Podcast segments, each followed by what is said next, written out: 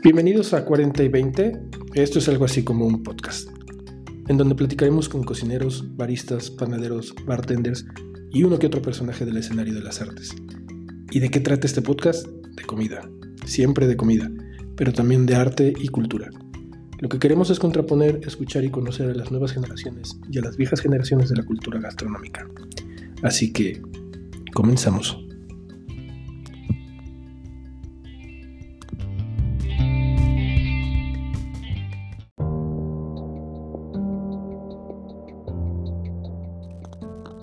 Hola, ¿qué tal? Bienvenidos a 40 y 20, algo así como un podcast.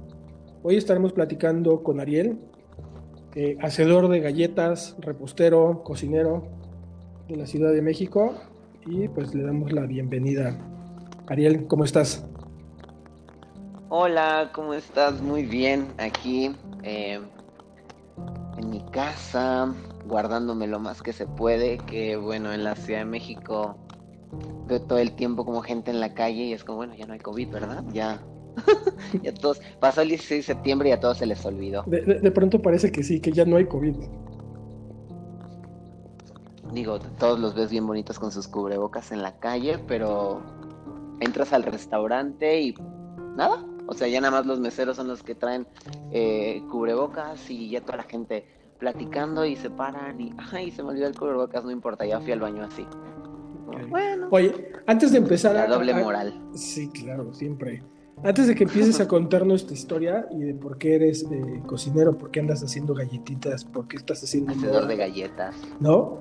Quiero, quiero decir que yo te conocí a ti gracias a una galleta mágica. En plena, en plena cuarentena buscábamos siempre salir a, comprar cosas y ese era el pretexto para, para, contactar con, con gente que estaba haciendo cosas desde casa y fue una galleta mágica la que, la que nos conectó y la que hizo que te conociera.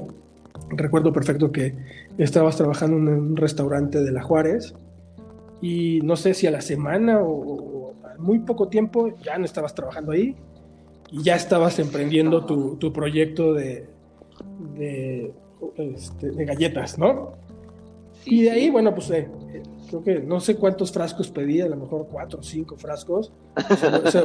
Se, volvieron un vicio en la casa, que este, pues están, buenísimas, ¿no? Entonces, así fue como te conocí eh, y creo que eh, he estado muy al pendiente de lo, de lo que estás haciendo. Hemos hecho ahí charlas sobre cosas que no tienen que ver con la cocina, pero hemos estado platicando y bueno, trato como de, de, seguirte y estar ahí al pendiente de, lo que andas haciendo.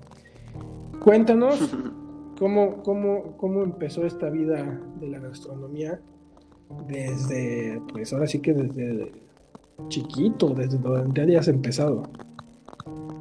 Desde chiquito. Mm. Bueno, si es que empezaste desde chiquito, sí, ¿no? Pues... Ya, pues ah, podríamos decir que sí, aunque igual como este este medio, porque he visto a la cocina eh, casi siempre como un medio para. Eh, ocurrió de una manera pues muy natural, ¿no? Yo recuerdo que en casa de mis tías estaban mis primos de 11, 12 años y tenían prohibidísimo meterse a la cocina y prender la estufa y yo no sé, 6 años despertándome con ellos porque era mucho de, hacer pijamadas en casa de los primos o de que luego ellos venían a mi casa y así. Pues yo me acuerdo que tempranísimo era como vamos a hacer hot cakes y me veías ahí metido arriba de un banquito porque tampoco nunca he sido muy alto eh, haciendo los hot cakes a todos y, y, una cosa como muy bonita no pero podríamos decir que eso fue como mi primer acercamiento a la, a la cocina como tal eh, desde casa pero siempre de una manera como natural, ¿no? Como un medio para, pues sí, eh, ¿qué haces en, la, en la cocina? Pues alimentos para comer, pues tengo hambre, mis padres trabajan y pues yo me quiero hacer algo, ya, vete tú a saber como unos huevos, cereal, hot cakes. Eh, y luego, eh, llegando a, a este punto, ¿no? Donde ya estás terminando la prepa eh, y tienes que escoger como una, una carrera, pues empecé a... Ay, perdona, se está escuchando como mucho ruido. ¿Tú lo escuchas? No, no escucho, no te preocupes. No se está filtrando, ¿eh? No, ah, ok. Porque yo sí, no, no, no, o sea, yo escucho como interferencia, pero está bien. Te, te, te contaba. Eh, pues llega un punto donde dices como ya termino la, la prepa y tengo que, tengo que escoger algo a lo que me voy a dedicar. Y en ese momento yo pensaba como algo en lo que me voy a dedicar el resto de mi vida. Y pues, no sé, descartando, descartando opciones y elecciones, lo que más me convenía dedicarme pues era, era la cocina. Siempre buscando como, como este medio para, para poder viajar con facilidad y de alguna manera como eh, generar dinero al, al, estar en otro espacio trabajando, pues eh, el estudiar cocina fue, fue lo que más me, ¿sabes? Como me, me llenaba todos esos, todos esos puntos. ¿Y, dónde estudiaste cocina? Igual tenía... Eh, estudié en la VM, al sur de, de la ciudad, historia curiosa porque justo en mi último semestre deciden deciden darme de baja institucional por ser un poco rebelde. Y, está muy curiosa esa historia porque había, había un profesor que era el encargado de prácticas y tenía ahí como un convenio con una con una empresa que se encargaba de mandar chicos a Estados Unidos a, hacer sus prácticas, ¿no? Y yo había encontrado como unas prácticas en un restaurante en Noruega que me gustaba mucho y durante todo un semestre fue como traba tras traba de no puedes meter tus papeles, no te vas a poder ir a Noruega. Pues al final lo que puse yo en el formato de prácticas, puse ya restaurante en la Ciudad de México y, mientras yo estaba, estaba en Noruega haciendo mis prácticas dos semanas antes de que acabe como el semestre de prácticas, me llega un correo como de, eh, fuimos a visitar el restaurante en donde estabas haciendo prácticas y no estabas y después vimos que estabas en Noruega. Cuando regreses a México, por favor, preséntate con el Comité de Honor y Justicia. Ándale, ¿qué tal, eh? Pues nada, al final eh, fue baja institucional, bien gracias, ocho semestres en, la universidad. Pero, pues, no, no, la verdad es que no, no. Bueno, en el sentido del, papel, ajá. Pues, exactamente, eh, algo que he notado y, es, y, me he dado cuenta mucho es que llega un punto eh, en donde si está, o sea, si quieres aplicar para un restaurante, lo último que te preguntan es de qué, de qué escuela vienes, es en, dónde fue el último restaurante en el que estuviste y bajo el mando de quién trabajaste. Y, y bueno, es algo que me ha costado por seis años tratarle de hacer entender a mis padres, porque pues sí, para ellos eh, el, el, el, el licenciado, y el papel es algo que cuenta mucho para ellos. Eh, pero bueno, eso, se puede solucionar, no sé, como revalidando o estudiando otra carrera y, listo. Pero por ahora no, no he sentido eh, traba alguna en, la búsqueda de empleo en, en su momento por el hecho de, de no tener el papel, ¿no? Eh, ¿y, cómo, ¿y cómo te fue en Noruega? O sea, ¿valió la pena? Ah, en Noruega increíble, increíble, increíble. Eh, ¿Qué, restaurante era? O sea, me llama mucho la atención que sea en Noruega. Se llama Maemo. Ah, ok, ya. ya okay. Se llama Maemo, tiene tres estrellas Michelin. Sí. Esto fue en el 2016, me parece. Si no mal me equivoco, 16-17. Eh, fue cuando me aventé este viaje y me fui a Noruega y luego me fui a un restaurante increíble en, en Inglaterra. Eh, y más que nada lo que, lo que traté de buscar en mi formación escolar fue esto, como, como buscar una identidad y buscar un, un lenguaje con el cual yo me sintiera familiarizado y pudiera desarrollar mi cocina con base a, lo que había descubierto, porque obviamente todo esto es un periodo de aprendizaje, eh, un periodo como de, absorber todo lo que puedes. Y, eso hice, busqué los restaurantes que, sentía que más se identificaban con mi personalidad y con mi yo dentro de la cocina y fue en los que en los que me enrolé ya fuera de prácticas o como primeros trabajos eh, y sobre eso fue fue pues como fui eso desarrollando mi, mi y fue la mejor escuela quiero pensar no no te fuiste como a cualquier lugar sino que te fuiste a estos eh, lugares con cierto renombre y con supongo que las disciplinas y el profesionalismo además de ser restaurantes con, con estas estrellas pues los restaurantes europeos y Noruega tienen fama de ser pues extremadamente profesionales, ¿no? Sí, eh, podría decir porque eh, como en todo este periodo de aprendizaje podría dividir eh, en, tres etapas distintas, ¿no? Que son los tres restaurantes que más, con, los que más me quedé. uno de ellos, pues, que fue el primero, aprendí como lo que es el trabajo duro, pero lo que es eh, la búsqueda de un ingrediente, la trazabilidad, el respeto por, por, el, por, las estaciones del año. Y fue muy chistoso porque este restaurante está en el hemisferio sur, entonces aquí es invierno y allí es verano.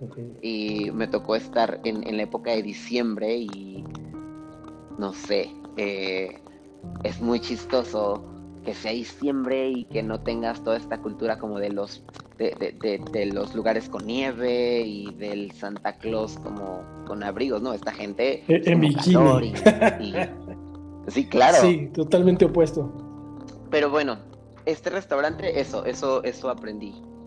Después fue en el de Noruega, en donde el estilo de trabajo es más militarizado, sin perder esta identidad como por el ingrediente y, y por el respeto a, a cada producto, por más chiquito que sea. Eh, pero todo esto con, como, con una precisión y como con una disciplina, podría decirte como casi militarizada. Eh, y en mi última etapa, que es este restaurante número 3, eh, me hizo conocer de cierta manera lo que es como el, el glam rock de, de la cocina de alguna manera el chef con el que trabajé a la hora del servicio agarraba y se ponía unas botas eh, Valentino de color verde neón y salía así al servicio y todos tenemos como mandiles de piel. Eh, al sommelier lo, lo, lo visten en, en, un traje hecho a medida Givenchy. Entonces es como, ya, la cocina puede ser todo esto. Puede ser algo muy pesado, algo muy micalizado o algo ¿sabes? Como muy fuera de lo que se tiene pensado. Eh, y entonces, pues, esas podría, podría decirte que son como mis bases en cuanto a mi búsqueda de identidad dentro de la cocina. Y sobre eso, pues, ya fue buscar como un empleo y... ¿Te regresas a México pues, terminando ese...? Me regreso a México, sí, sí, sí. En de Inglaterra, que es este último, me ofrecen trabajo, me quedo un tiempo, pero eh, al final los, los británicos son muy pesados en sus políticas migratorias y fue como, no, pues no hay, no hay forma y, la verdad el, trabajar como ilegalmente era algo que no me llamaba nada la atención y nada, decido regresarme, regresarme a México eh, y empezar, empezar a, generar dinero de alguna manera, ¿no? ¿Y? en estos restaurantes en los que, perdona. ¿Y en dónde empiezas a aquí en México a trabajar? Empiezo en un restaurante en San Ángel. Ok. Eh, mm, no, creo que, bueno, sí, podría decir, porque antes estuve como dos semanas en uno, que fue como, mm, no, gracias. Eh, Sabes, siempre, siempre he tenido como esa convicción de que si un lugar no me llena, hay que buscar el siguiente y el siguiente y el siguiente. Entonces empiezo en este restaurante, ah, en paz descanse porque cerró hace como dos años me parece. Eh, se llamaba Jacinto y Paz. Y justo estaba al mando de este restaurante eh, un chef que quiero muchísimo, se llama Michael y de hecho fue uno de mis profesores en, en la universidad. Y ya, curiosamente, después sale de, de la docencia y abre este restaurante y, y entro a trabajar con él. Y pues ahí fue donde, donde empecé, empecé a ver como de todo lo que he aprendido, pues que se puede aplicar y que se puede, que se puede aterrizar en el, en el contexto o en la vida de, de, la Ciudad de México, porque no es lo mismo querer servir eh, o querer representar ciertas ideas eh, en un plato que está en, no sé, en Italia, en Noruega, en, a, a, intentar bajar la misma identidad a México, pues en muchas ocasiones la identidad que quieres que quieres aterrizar se queda chiquitita comparado con todo lo que México puede ofrecer.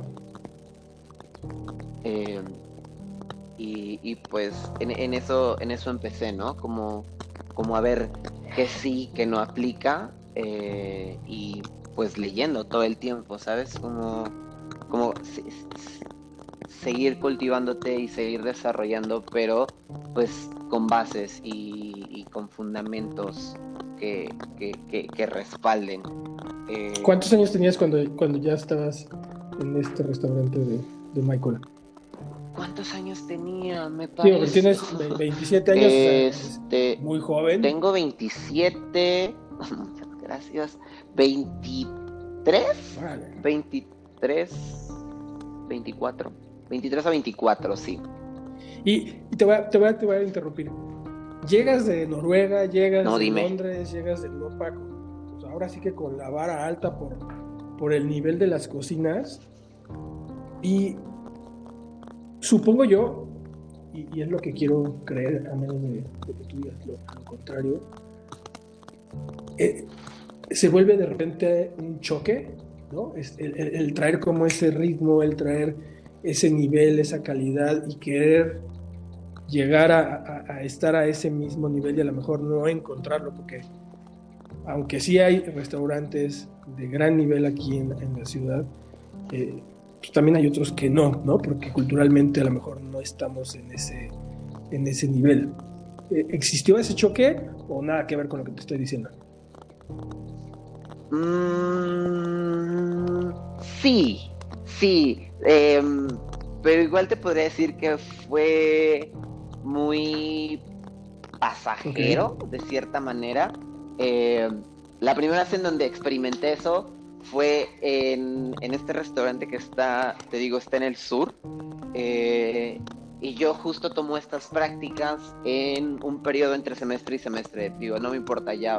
Eh, voy a ver si regreso y si no, pues ya ni modo. Pero pues sí regresé y cuando regreso, pues estoy como con mis compañeros y, llegas como con esta idea de cómo se trabaja en una cocina, ¿no? Y regresas como a las clases y se me hicieron como como chiquitas de alguna manera. Entonces, ahí, ahí sí sentí este, este, este choque, pero después de regresar de Europa, pues sí, regresas como con con hmm, como con una mini escuela, ¿no? De así se trabaja, así se ponen las cosas, así se etiqueta, pero yo creo que algo de lo que estoy orgulloso de mí es como el, la adaptabilidad o sí, el, poder el poder cambiar de un espacio a otro sin que cueste trabajo.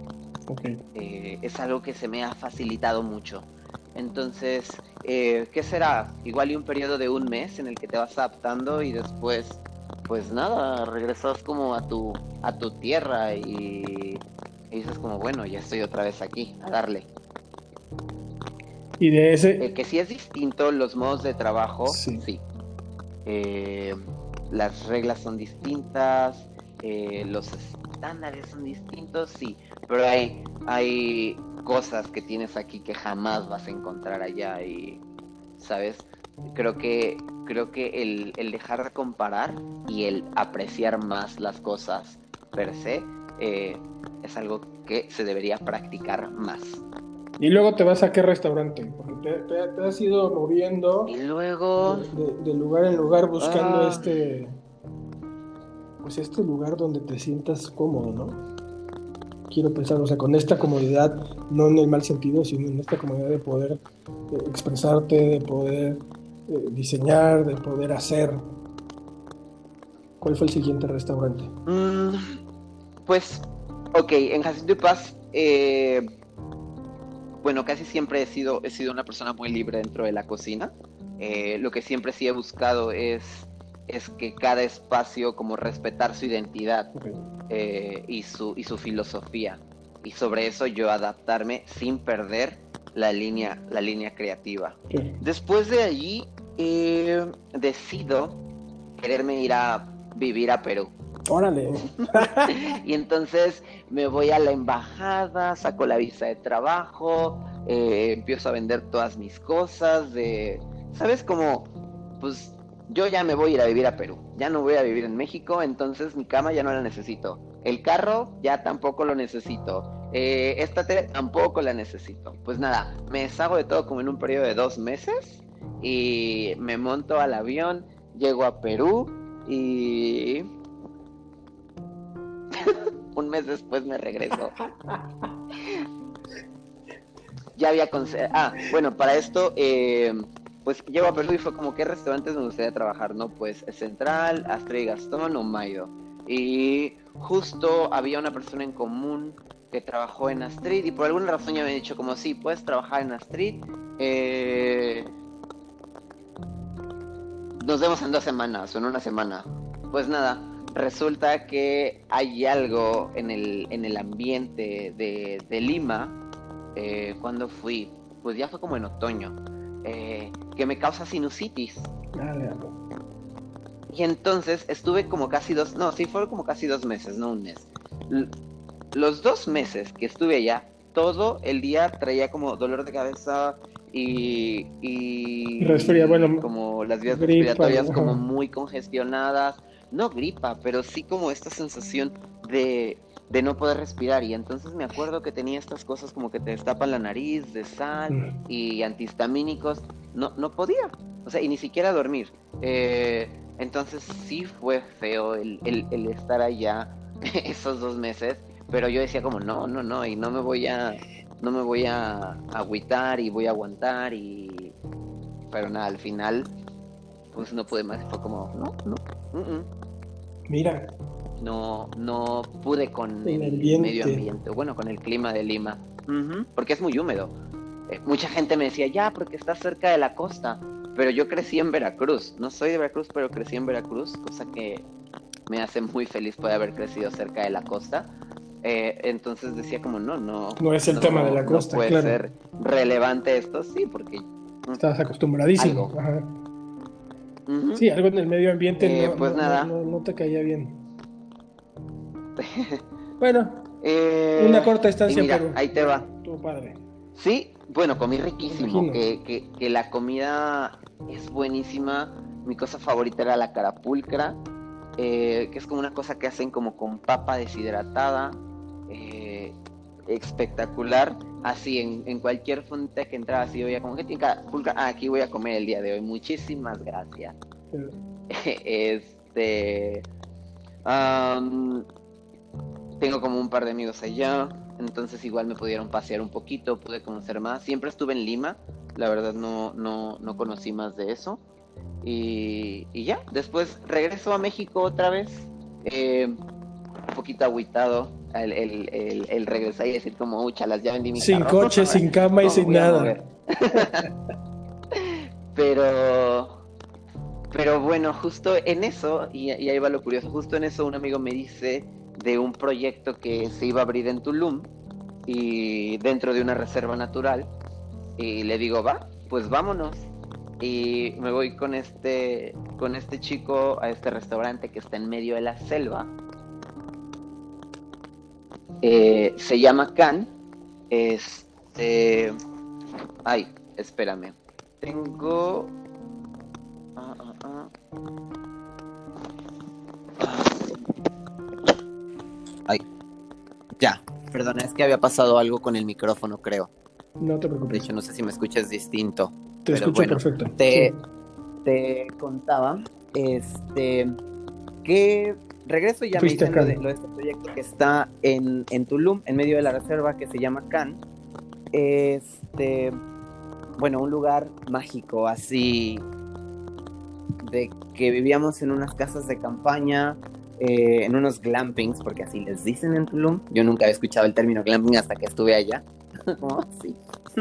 Este, entonces abres la casa de campaña y pum, tienes el mar abierto y luego tienes como las iguanas comiendo a tu lado y no, yo me sentía náufrago prácticamente, así como en sueños, ¿sabes? Como muy chido. Y luego este restaurante eh, lo diseñó este arquitecto que me encanta, que se llama Alejandro da Costa. Ah, perfecto, sí. Justo tuve oportunidad de conocerlo ahí, o sea, igual antes eh, conocía una de sus piezas, que es una cosa que tiene en el Valle de Guadalupe, pero... Sí, él tiene mm, estaciones por venir, ¿no? No, no, no era tan, no era seguidor de él a tal grado, entonces lo conozco y justo estaba terminando de construir el restaurante y en la noche eh, prendíamos como fuego y se ponía a contarnos como cada cosa que decía, wow. O sea, como qué bella, o sea, como qué gran oportunidad de poder conocer a estas personas que no son parte de mi industria, pero que por alguna razón se conectan. Y pues ahí en Cannes estuve como seis meses. Fue un periodo en donde eh, di un salto muy grande en en, este, en esta búsqueda de mi propio lenguaje, porque es un espacio en donde pues no hay eh, electricidad continua, no hay como un equipo de cocina eh, que podrías encontrar en aquí, o sea, sabes, como un equipo de cocina profesional, me refiero a una cocina equipada. Esto era una cocina de leña eh, en donde enterrábamos cosas en el suelo, fermentábamos cosas, eh, nuestra, bueno, la cocina la, la hizo este señor eh, también increíble que se llama Amado Ramírez, que está muy metido en, el proyecto del maíz y de hacer como estas, estas cocinas oaxaqueñas muy padres. Eh, y entonces el, el, poder desarrollar estas habilidades en un espacio en donde sí o sí las tienes que desarrollar porque es como, bueno, pues, tienes que desarrollar una, una carta de postres con como pues con todas estas fortalezas, pero que también las podrías tomar como debilidades y, aprovechar todo lo que pues todo lo que la tierra te da prácticamente. Em, uno de los postres que con los que más me quedo era uno que se llamaba frutas al pip. Son unas frutas que metíamos en un cast iron y luego las enterrábamos con así como hacíamos un pip y, en una ollita chiquita yo metía estas frutas cuando metíamos el lechón o algo así. Eh, y a estas las cubría con hoja de plátano y les ponía miel melipona y, eh, y con cáscara y todo. Entonces las frutas se cocían ocho horas debajo de la tierra. Y luego eh, hacíamos búlgaros en, en, la selva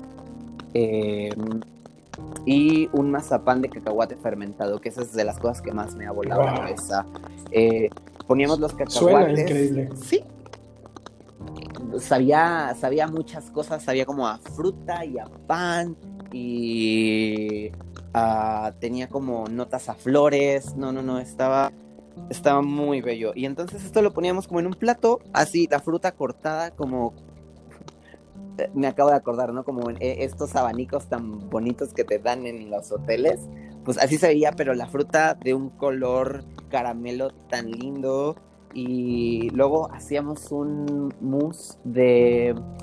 Era un mousse de cacao, pero no le poníamos lácteos. Eh, se hacía como con plátano que también metíamos al pip y entonces esto le daba la textura del mousse y luego todo lo molíamos y se emulsificaba de una manera muy bella. Bueno, tú te lo comías y parecía que tenía crema y no tenía nada de lácteos, entonces estaba muy bello. Bueno, pues el poder desarrollar eso eh, dentro de, de, pues, en medio de la selva, pues me, me ayudó bastante, ¿no? Como, como a, a, agarrar confianza en mí mismo y al demostrarme, ¿no? De que, pues, todo lo que había logrado eh, como cultivar o, o, sembrar, más que nada, pues, pues sí, sí, sí me, sí me rendía frutos. Es como, ah, pues sí, esto sí lo aprendí a hacer bien y, y ya. De ahí eh, de estar en Cannes me ofrece... ¿Este lugar sigue existiendo? Sigue existiendo y cuando tengas la oportunidad visítalo porque está de ensueño. Está, está de ensueño. La biosfera, ¿no? Sí, eh, es, esto es en Tulum, tres kilómetros adentro de, la reserva de Ciencan. Ahí está, ahí está Can. Eh, que Can es restaurante hermano de Arca, que también está en Tulum. Eh, entonces, seguro que si vas a Arca y preguntas por Can, te dicen más fácil cómo llegar cuando tengas la oportunidad de regresar a Tulum. Este, y, de, y, de, Baratila, ¿no? También. Exactamente. Eh, nada, después me voy un mes a Rusia, justo en, el mes del Mundial. Me ofrecen... Eh, la Embajada de México hizo como un venue durante el Mundial y le pusieron como una probadita de México. Y pues nada, me invitan a dar una plática acerca de comida mesoamericana y de, pues de, cómo se trabaja eh, el maíz y la masa y los tamales. Entonces yo encantado de ir a platicar. Eh, me voy un mes, eh, increíble, muchísimos turistas. No soy fanático del fútbol, entonces tampoco, tampoco te puedo dar buenas referencias de eso. Pero, pues, pues nada, eh, queda, la experiencia y queda como el, el pues el crecimiento personal de, estar en este espacio. Eh, ah, porque también la idea era como eh, dentro de este venue que planeó la embajada, pues fue eh, servir comida mexicana. Pues resulta que los rusos tienen como una norma en la cual no puedes vender comida si no tienes como una, ¿cómo se llama? Como, como una licencia emitida por ellos. Pues nada, lo que hicieron fue, nos llevaron a mí y a otros cocineros a que les explicáramos a cocineros rusos cómo podían hacer comida mexicana, ¿no? Pues fue, fue todo un espectáculo porque no hablan inglés, no hablan español y solo hablan ruso y nosotros no hablamos ruso. Pues te lo juro que con el teléfono, escribiendo así en el traductor de Google, como por favor piquen los jitomates y los ponen en el fuego hasta que se quemen. Y entonces te aparece el texto en el teléfono y lo volteabas con ellos y les decías como, a ver, miren, Lean esto y háganlo, por favor. Qué locura. Porque además, o sea, tú no podías tocar ningún alimento por este ah, En teoría, no. O sea, todo tenía que estar bajo bajo la tutela de, un catering ruso. Eh, que sí, fuimos varias veces a la cocina a hacer pruebas de, de menú y todo, y pues ya nos veían. Pero después eh, ya estando como e-, en el evento, intenta explicar a, a 20 rusos que por qué tienes que requemar el jitomate hasta así. Pues no, ellos no lo entienden, ellos no lo hacen. Oh, qué contraste, ¿eh? Ah, pero qué ricos los O sea, qué contraste. fue lo único que me gustó, los blinis, porque probé otras, otras cosillas eh, rusas y fue como. Mmm, bueno, se aprecia. No tiene buena fama la gastronomía rusa en No, no, no, cero, cero, cero. Cero, sí, sí, yo no, no tengo la oportunidad de conocer Rusia, pero eh, tengo eh, amigos que han estado en Rusia y la verdad es que no traen como buena referencia de, la gastronomía. Em, y ya, bueno, después regreso a México y empiezo a trabajar como en dos proyectos al mismo tiempo. Eh, uno era este, este, restaurante en La Juárez que se llama Ellis, que está bellísimo.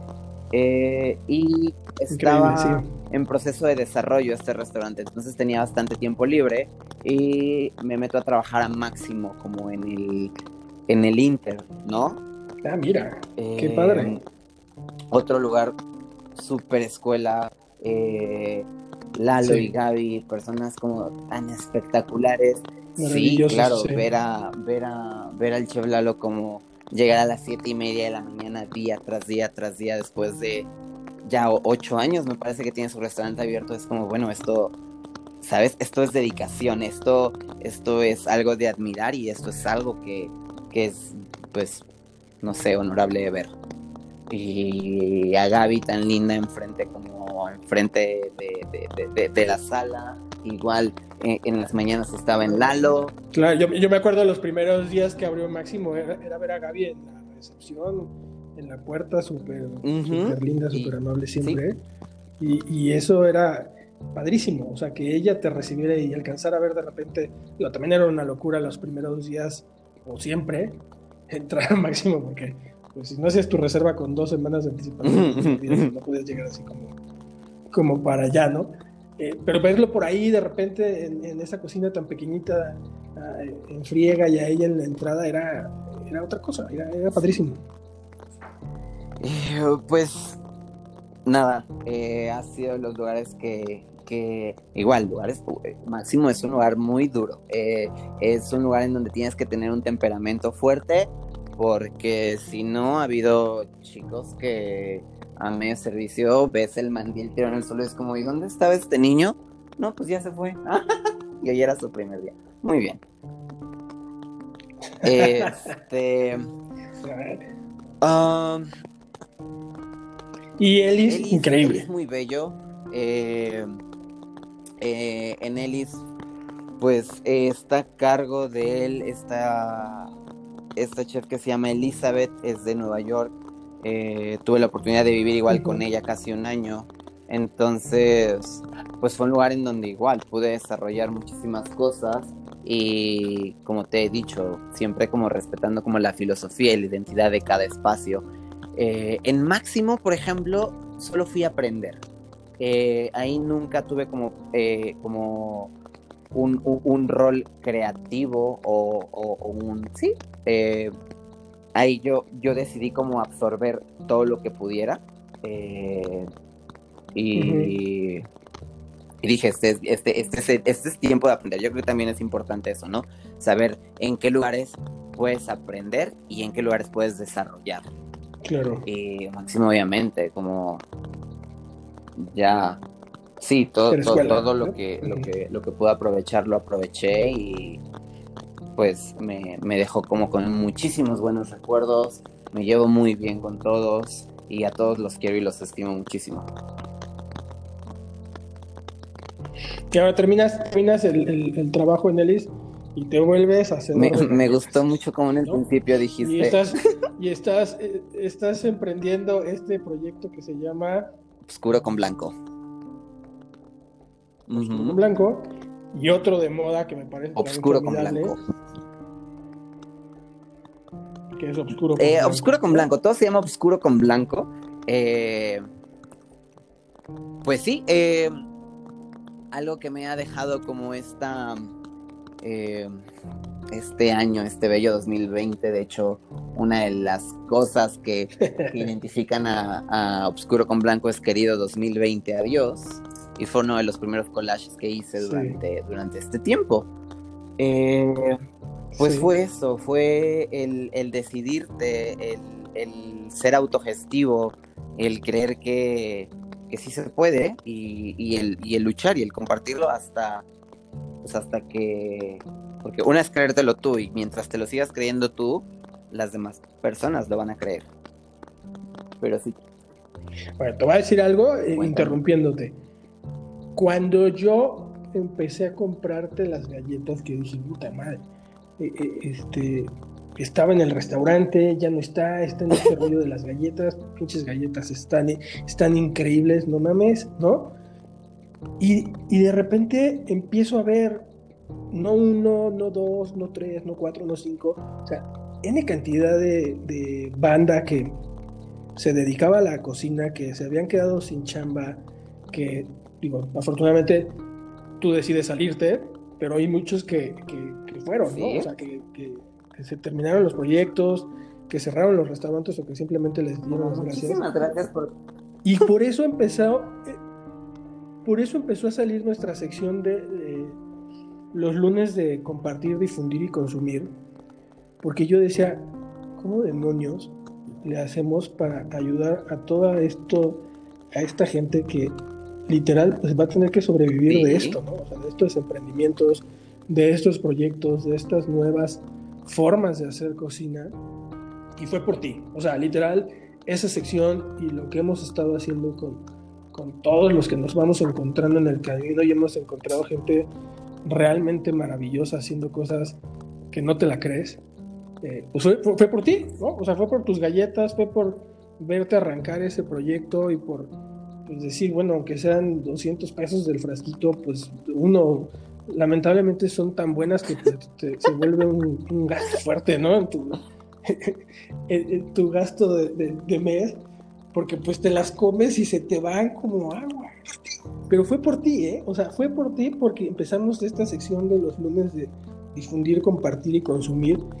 Y yo estoy muy convencido que aplicando esas tres, eh, esos tres, ese manifiesto de esos tres conceptos, es como vamos a salir adelante en todos los ah, Sí, sí, sí, sí.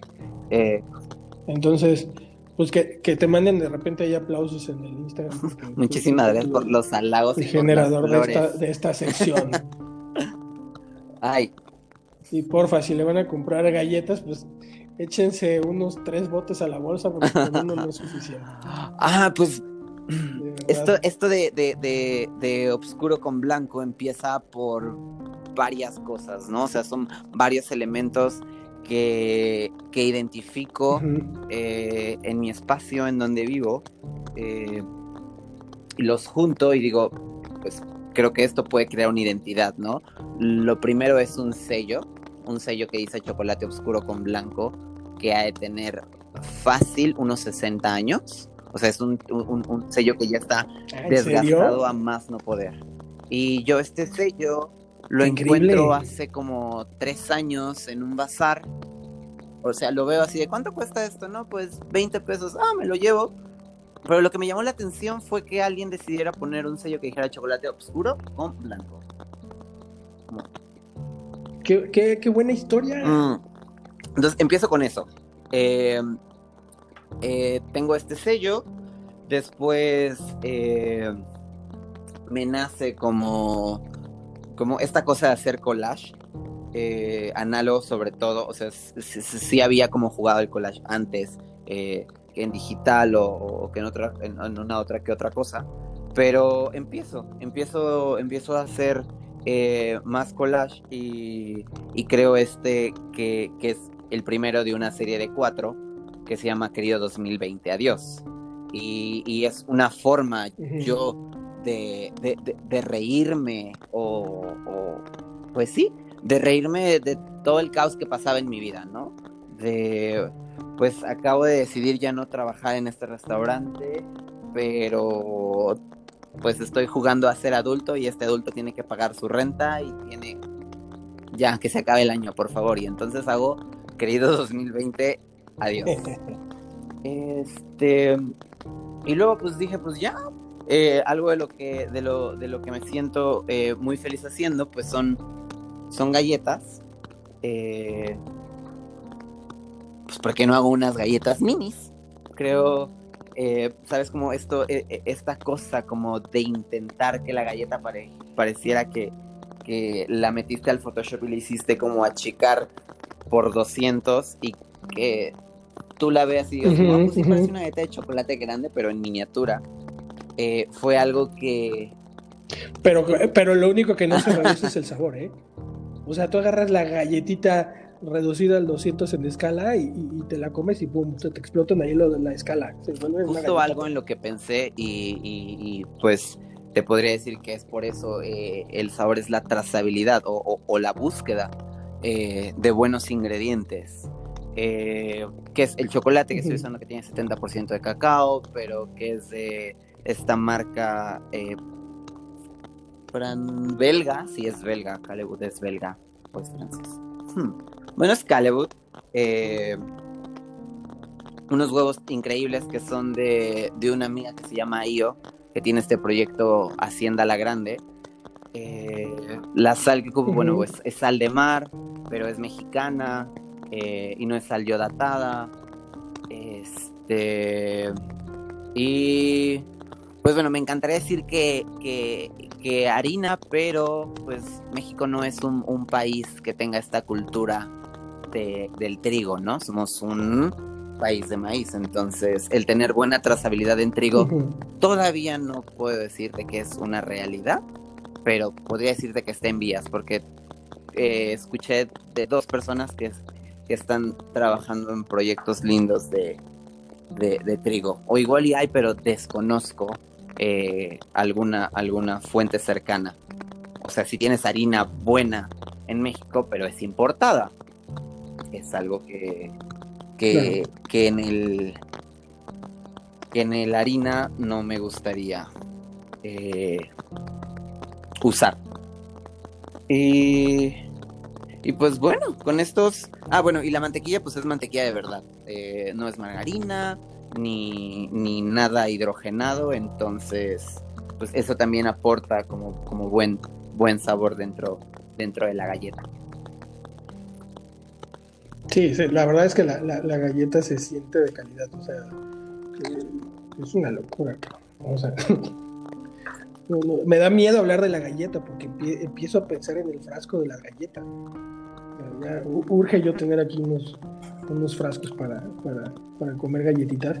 Y luego te arrancas a hacer un montón de colaboraciones con, con diferentes eh, cocineros, ¿no? Y la, yo creo que la más fuerte, no sé si sea real o no, es la de el, el biscoto con el biscoto con uh gelato, que el día que lo probé, digo, él me encanta lo que hace y me parece formidable, pero el día que se juntaron, qué brutos. O sea, de verdad, ese biscoto está buenérrimo. Pues, ay, pues, ah, la verdad es que algo que, he contado bastante es que Obscuro con Blanco no hubiera sido Obscuro con Blanco sin el mismo apoyo de la industria. Y, fue algo que, que me hizo, pues me hizo sentir apapachado de cierta manera. Yo creo que, yo creo que muchos, e, eso me ha encantado, en esta madriza que nos acomodó el, 2020, e, ese apapacho o ese, ese apoyo, esa ayuda que, se han dado entre todos, yo siento que ha sido más fuerte en la Ciudad de México que en otros estados el, colaborar y el, apoyarse. Creo que ha sido una cosa bien bonita que ha dejado el, el 2020, ¿no lo crees así? Completamente, completamente. O sea, he platicado con personas o, he hecho como amistad con personas que, que, no sabía que se podía dar de una manera tan fácil, ¿sabes? Como puedo vender mis galletas en tu espacio, es como, sí, claro, todo lo que quieras vender, como adelante y bienvenido y lo que necesites. Y, y yo creo que si no hubiera pasado esto, bueno, una oscuro con blanco no, no existiría y tampoco hubiera tenido, ¿sabes? Como, como la iniciativa de acercarme y, decir cómo puedo vender mi producto en tu espacio. Sí, porque además estábamos en una especie de zona, no, no, no, no es una zona de confort, pero estábamos muy en la inercia de, de lo que todos veníamos haciendo y este 2020 con esta revolcada que nos da hace que volteemos a ver al otro y, lo abracemos y lo apapachemos y, vamos juntos, ¿no? O sea, a mí me encanta ver de repente las colaboraciones que han estado haciendo entre, entre chefs, entre cocineros, y de repente no solo es eso, sino el ir a, sus restaurantes a comer, el ir a, pasarla bien con, con, otro, creo que eso está bien bonito del, del 2020, ¿no? Y creo que solo sucede en la industria de la gastronomía. Yo veo otras industrias se siguen peleándose por ver quién da el mejor precio y, existe esta carnicería de, de, a ver de dónde saco la venta, ¿no? Y aquí no, aquí creo que se ha vuelto una hermandad bien bonita. En la Ciudad de México creo que está muy marcado y eso me encanta. Sí, sí, sí, completamente, completamente. Eh, esta, esta hermandad va más allá de lo que era antes, porque antes pues era, era, era una hermandad lineal, ¿no? O sea, igual los dueños de los restaurantes se llevaban con los dueños de los restaurantes, los chefs con los chefs, los cocineros con los cocineros, y ahora noté este, este cruce en donde todos lo que buscaban era ayudarse todos para crear como, como una especie de red que, que intentara rescatar a, a, todos. Sí, era eh, literal, era como te digo, voltear a ver al otro y decirle que, en, qué, en qué te ayudo, qué hacemos juntos para, para salir de esta, ¿no? Y me da, y me da a mí un montón de gusto que verte a ti colaborar con, con otros proyectos grandes, chiquitos, medianos, eh, de una forma. Por ahí te aventaste también los tacos en sí, Bueno, con los, con los Lucio, qué personas tan increíbles, ¿eh? ¿eh? Era lo que te iba a decir, No sé, eh, de una fue como de, pues, este, está, este espacio pues está más grande, puedes hacer oscuro con blanco aquí, y... Y esto, la verdad, fue como, wow, o sea, e, esto es solidaridad de alguna, de alguna manera. Y la verdad estoy muy feliz de estar ahí con ellos, eh, trabajando dentro de su espacio. Hemos hecho eh, estas colaboraciones, la última fue una noche de ramen que estuvo muy rica. Eh, creo que vamos a hacer un brunch veracruzano. Ya te había contado que, que crecí en Veracruz, entonces queremos hacer un brunch veracruzano como con picadas y gorditas y... Y leche con chocomil, como debe de ser. Sí, sí, completamente. Son unas empanadas de queso y el chocomil. yo, sí, sí, yo viajé mucho tiempo al puerto de Veracruz y el desayuno era la gordita, la picada, o sea, la salada, la dulce y tu leche con chocomil bien fría. Y eso era lo que desayunábamos ahí en el puerto pues eso, yo creo que en unas dos semanas ahí sale eso. Eh, luego, este, Joe, yo estamos haciendo una edición especial del biscoto que está, es, es como, como una parodia de una cadena de restaurante, de una cadena de café que saca este latte tan famoso que es de calabaza con especias. Pues hay, Ahí le vamos a echar una parodia. Eh, espero que no se lo tomen a mal. Espero que no me caigan las, las demandas por el copyright, pero. Pero yo voy a decir que no se parece. Bien, mientras vuelvas a la, a la sirena, este, otro tipo de pescado, no va a pasar nada. Oye, pues está, está, está increíble. Ya, ya nos aventamos aquí una horita charlando. Eh, espero que esta no sea ni la única ni la última de, estas charlas. Y te voy a hacer dos preguntas para, cerrar esta conversación y dejar a todos con, ganas de más plática, porque creo que hay mucho que platicar contigo. Eh, siempre he sido una persona, por lo menos conmigo, bastante abierta y bastante amable para, para, platicar y para hacer cosas y, y de repente te mandaba yo, recuerdo cuando te mandé una foto de las galletas y los dos nos reíamos, pero sabíamos que era una cosa, este, pues de un humor negro bastante pesado, ¿no? que no acabó, no acabó saliendo a, la luz, que bueno. Pero eh, quiero hacerte dos preguntas para, para cerrar la, charla. Una es como, como, ¿qué haces creo que eres demasiado creativo, ¿no? Lo veo en este proyecto, lo veo en tu perfil personal, lo veo, eh, no sé, en, todo lo que he estado siguiendo de, lo que estás haciendo. Eh, eres, eres extremadamente creativo y, ¿qué haces todos los días para tener tanta, tanta creatividad, tanta, creo que es mucha curiosidad o muchas ganas de de repente hacer las cosas de diferente forma. Eh, ¿Cómo es ese proceso creativo de, Ariel? Mm, ¿Cómo es el proceso creativo?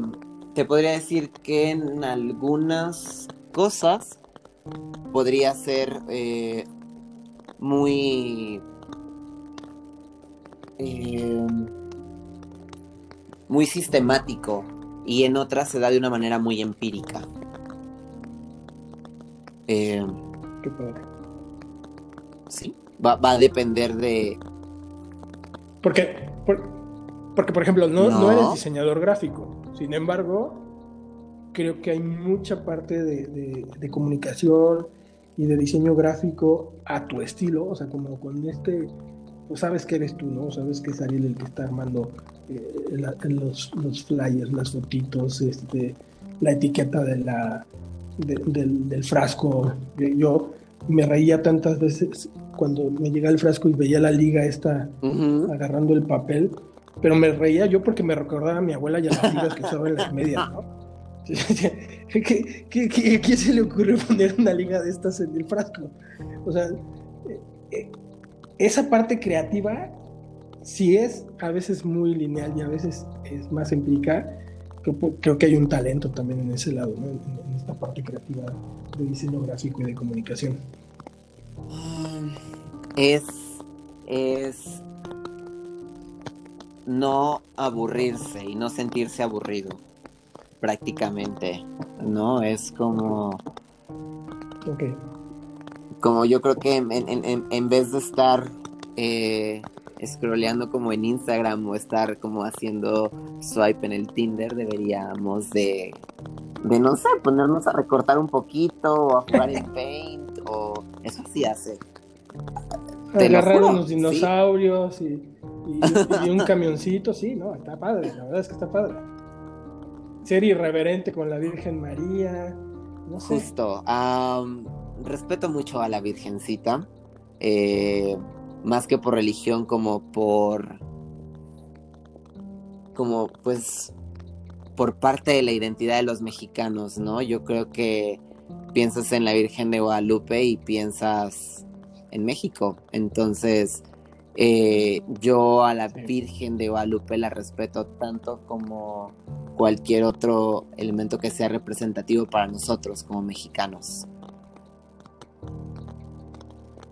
Em, Oye, y la, y la última pregunta es, este podcast se llama 40 y 20, porque yo, yo desde mis 41 años platicaré con eh, contemporáneos de más grandes que yo y, platico contigo y con más chavitos que tú. Eh, ¿Qué, cuál es tu visión de la gastronomía?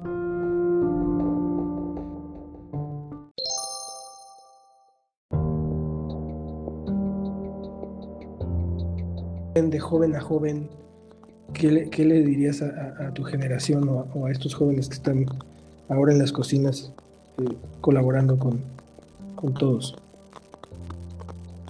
Ah, ¿Qué? Mm, muy fácil, como tú decides el tiempo que quieres estar, tú decides todo lo que tienes que aprender y